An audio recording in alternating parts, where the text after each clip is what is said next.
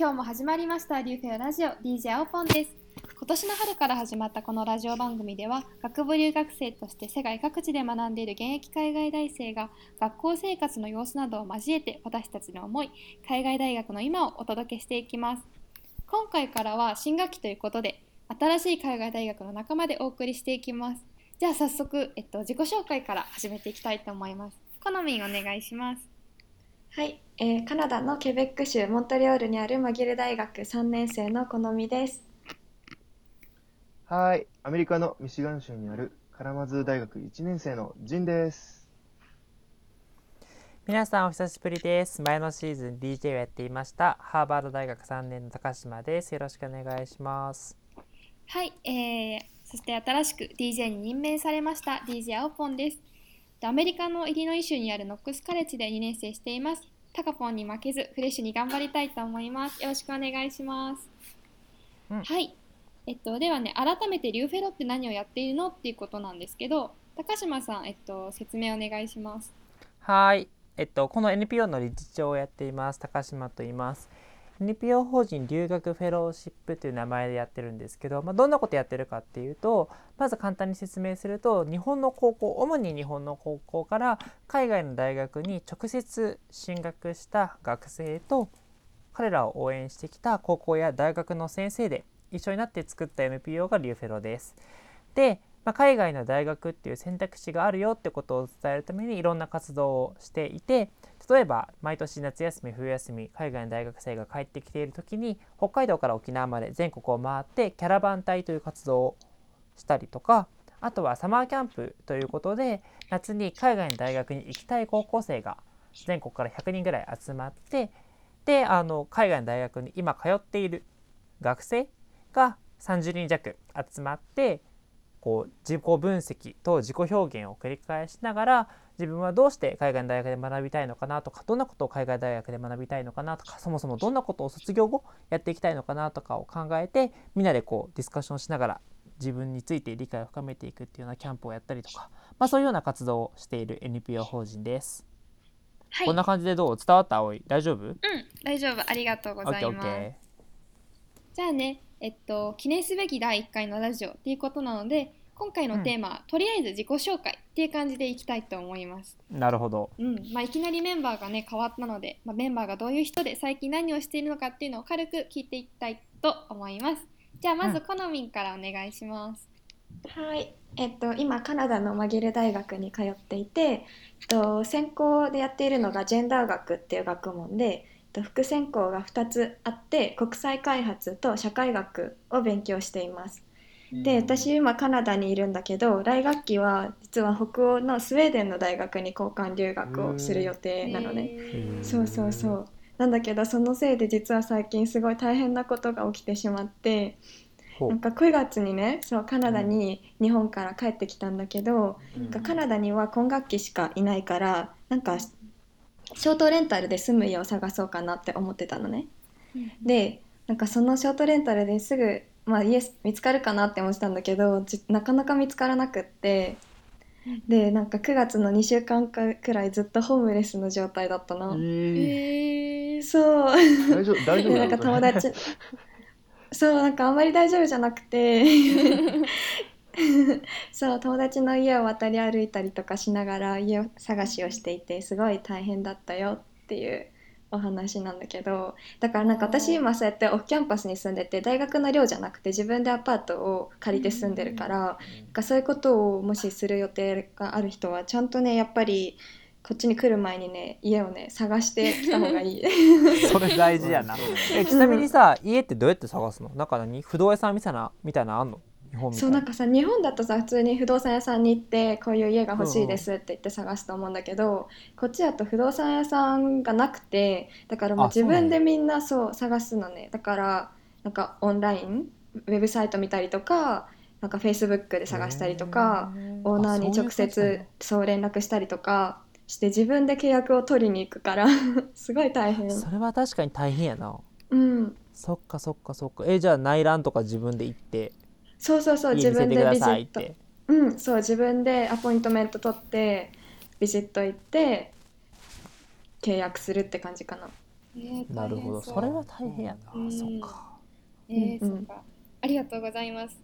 じゃあはい。次ジンお願いします。はい、えっと、僕は今、ミシガン州にあるカラマズ大学に行ってるんですけども、そこで僕はあのコンピューターサイエンスとドイツ語、言語学をちょっと今勉強してるんですけど、ドイツ語が今すごい大変で、一応僕、小学から習ってるんですけど、こう、今、教授がその英語でね、そのドイツ語のを説明してくるんですけど、その説明してる英語がたまにわかんなくて、それが大変で、だから、他のアメリカ人の子たちは、だからその、わからないドイツ語をこう英語に翻訳して、こう勉強すると思うんだけど、僕の場合は、ドイツ語を英語に翻訳して、その英語がわかんなくて、それを日本語に翻訳してみたいな、なんかもうなんか2回も翻訳して、だから、こう、みんなこうドイツ語の質問すると思うんだけど、僕の場合、その英語がわかんないけど、その英語どういう意味ですか？みたいな質問を授業中にするっていう、すごい大変なんだよね。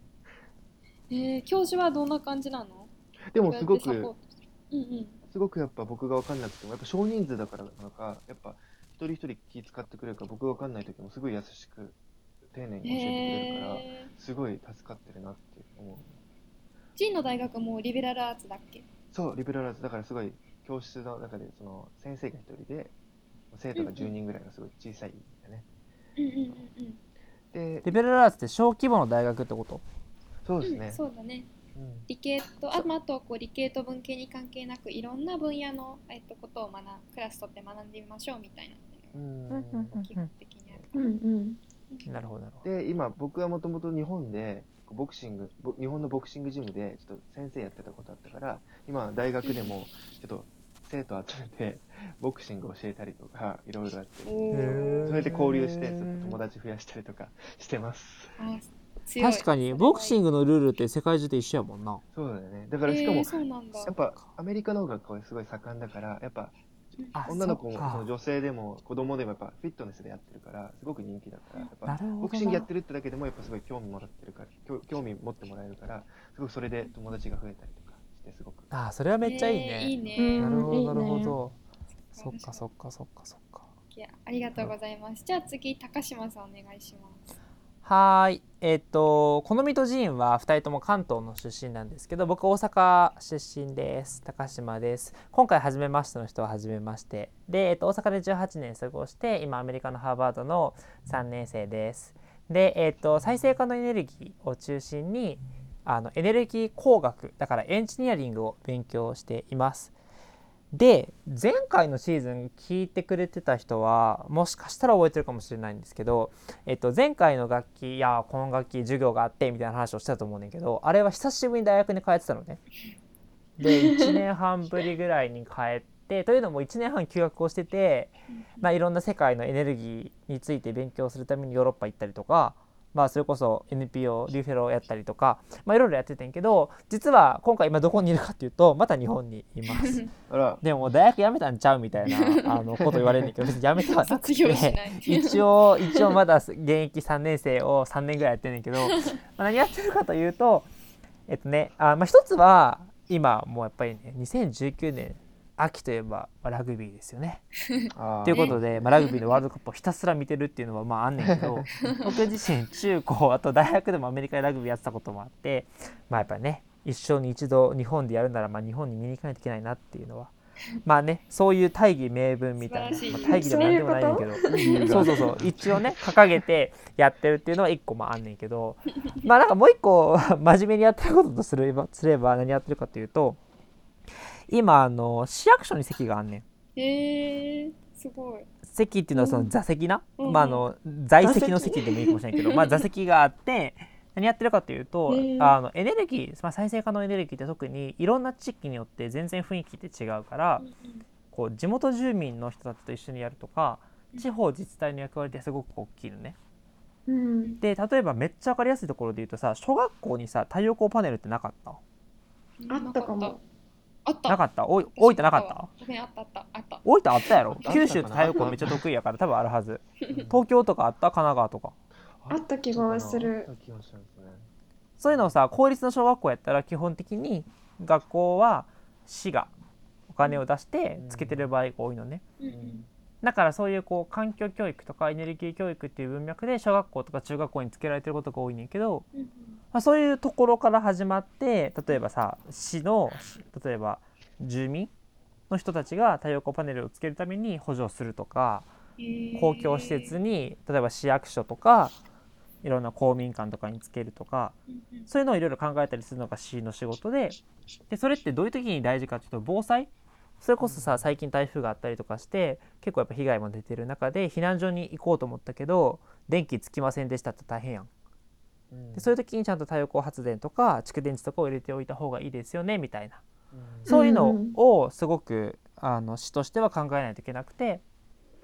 でそういう意味では再生可能エネルギーって結構市、まあ、もちろん国がエネルギー政策って考えることが多いけど、うん。市の役割って大きくて。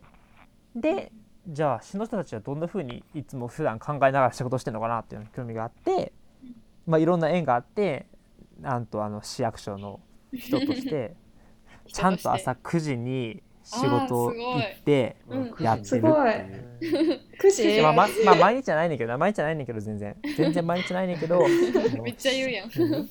高校生以来おお9時にちゃんと行ってるっていうね。素晴らしいそう、えー。すごい高島さんが朝9時に出勤してるなんて。な感動するよな。これうんこれをさ卒業後40年続ける方は無理よね。困ってんねんけど。出ちゃった。そう。だから弟と一緒にお家を毎朝出てそう行ってるのよ。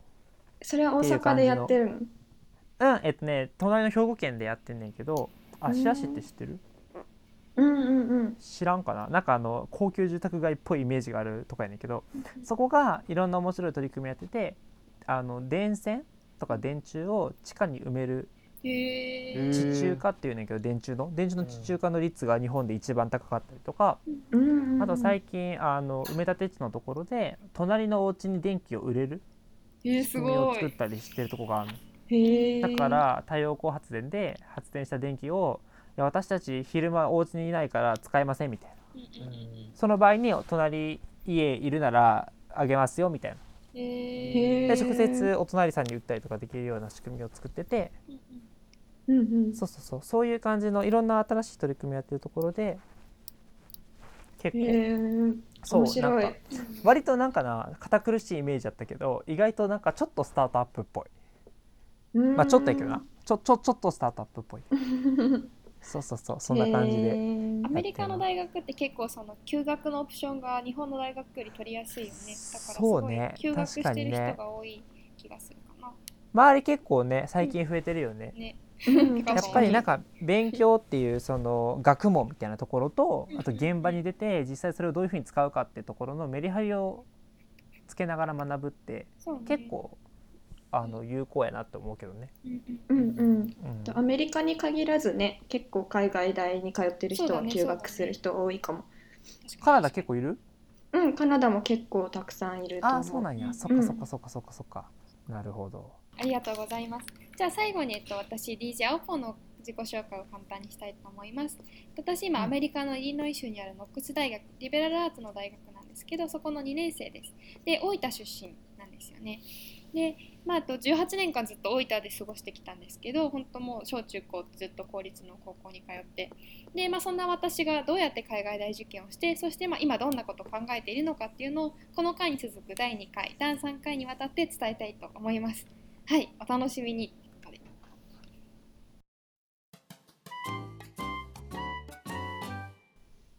はいということで、まあ、第2回第3回ね葵について青ポンについてどんどん聞いていこうっていう回だと思うんですけどもその後今回のシーズン2ってどんな風にやっていくかって青ポン考えてんの？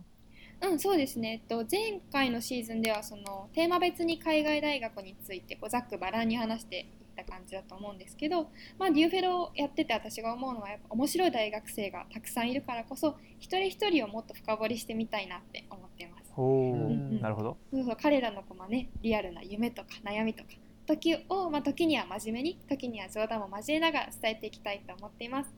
でまあ、中学校高校の先にはこんな選択肢もあるのかっていうのを、まあ、リスナーの皆さんに知ってもらえたら嬉しいです。はい、でまあ簡単に言えばこう「徹子の部屋」みたいなで「青ポンの部屋」みたいな感じで やっていけたらなと。はい。これ 青ポン徹子の部屋見たことあんの？うんないんですよね。ちゃんと。よくじゃんで分かったの？ちょっとね勉まあまあそん強してきますな感じでね。そんな感じでね。そうそうそう、まあ、これからいろいろゲストも呼んでいくのでメンバーも入れ替えながらいろんなお話をねしていけたらと思います。はい。いいですね、うんうん。なるほどぜひ聞いてほしいですねじゃあうんうんそれこそさジンはずっとリューフェロラジオのヘビーリスナーでね。シーズン1は欠かさず聞いてくれてたって噂を聞いてんねんけどそうさですね。今回のシーズン2にかける意気込みとかあればいやもうちょっとみんなの前でシーズン1聞いてる時から、なんでお呼びがかからないんだろうなっていうのを思ってたんで、まあシーズン2はまたね、シーズン2とシーズン1とはまた違った感じのラジオになってくると思うんで、まあ、まあ、どんどんこのメンバーで面白いラジオを作っていくんで、まあ、毎回皆さん聞き逃さずにっていうことですね。はい。ねちょっと若返ったもんね。人もね。確かに確かに、いいことだわ。うん。ぜひよろしくお願いします。はい。で、まあ、新シーズンが始まって第1回目のラジオそろそろお別れの時間が近づいているんですけど、まあ、その前にお知らせコーナーです、はい。じゃあ好みお知らせお願いしますはい、えー最後に一つお知らせをしたいと思います。えっと、こうやってラジオで、まあ、大学生のリアルを伝えたりしているわけなんだけどまだまだ大学生とか大人って、こうやって聞いてくれてるリスナーの中高生のみんなからは遠い存在なのかなって思うのね。だから、まあ、ラジオだとこうやって一方通行になっちゃうけど個性豊かな留学を経験した大学生とか大人とかと一緒に何日か過ごすことで新しい進路の可能性を知ったりとか自分についてより考えるような経験ができるようなキャンプを留学フェローシップではと企画をしていてで、まあ、私たちみたいな人に実際に会って話してみると世界が広がるかもしれないよねっていうことなんだけれどこの冬実は新潟県で地域キャンプを開催することになっていて12月の26日から29日に新潟県の南魚沼市で地域キャンプを行います。で今参加者を絶賛募集中です。でキャンプの詳細とか応募についてはリューフェロのウェブサイトや Facebook に随時掲載中なのでぜひチェックしてください。はい、ありがとうございます。はい、でまあそのリューフェロラジオこのリューフェロラジオでもおたりえっとリスナーの皆さんからお便りを募集しています。でえっと質問とか何かこういうことをラジオで話してほしいなっていうのがある人はえっと bit.ly スラッシュ radiorf までえっとお便り送ってください。お聞きのストリーミングサービスの説明欄に記載があるのでそちらも確認してえっと、お便りを送る際はお住まいの都道府県と学年、ラジオネームをお忘れなく。はい。えまあ、今回ね、ラジオ、ね、メンバーを変えて初めてのラジオだったんですけど、どうでしたか、皆さん？いい感じ、オープンがすごいフレッシュでいいなって思った。頑張りますね。ちょっとカミカミなんですけど。ね、とそうだね。次回のテーマは、ズバリ。うん、次回のテーマはズバリ「青ポンってどんな人? 」まあ新 DJ 青ポンにたくさん質問をして青ポンの素顔に迫っていきたいなって思っています。ありがとうございます。そうね、今回結構ラジオ初めてやる人が多いので、えっと、最初はこうちょっと硬いかもしれないけど、これから私たちの成長をぜひ見守っていってください。はい、じゃあそれではまた次回お会いしましょう。バイバーイ。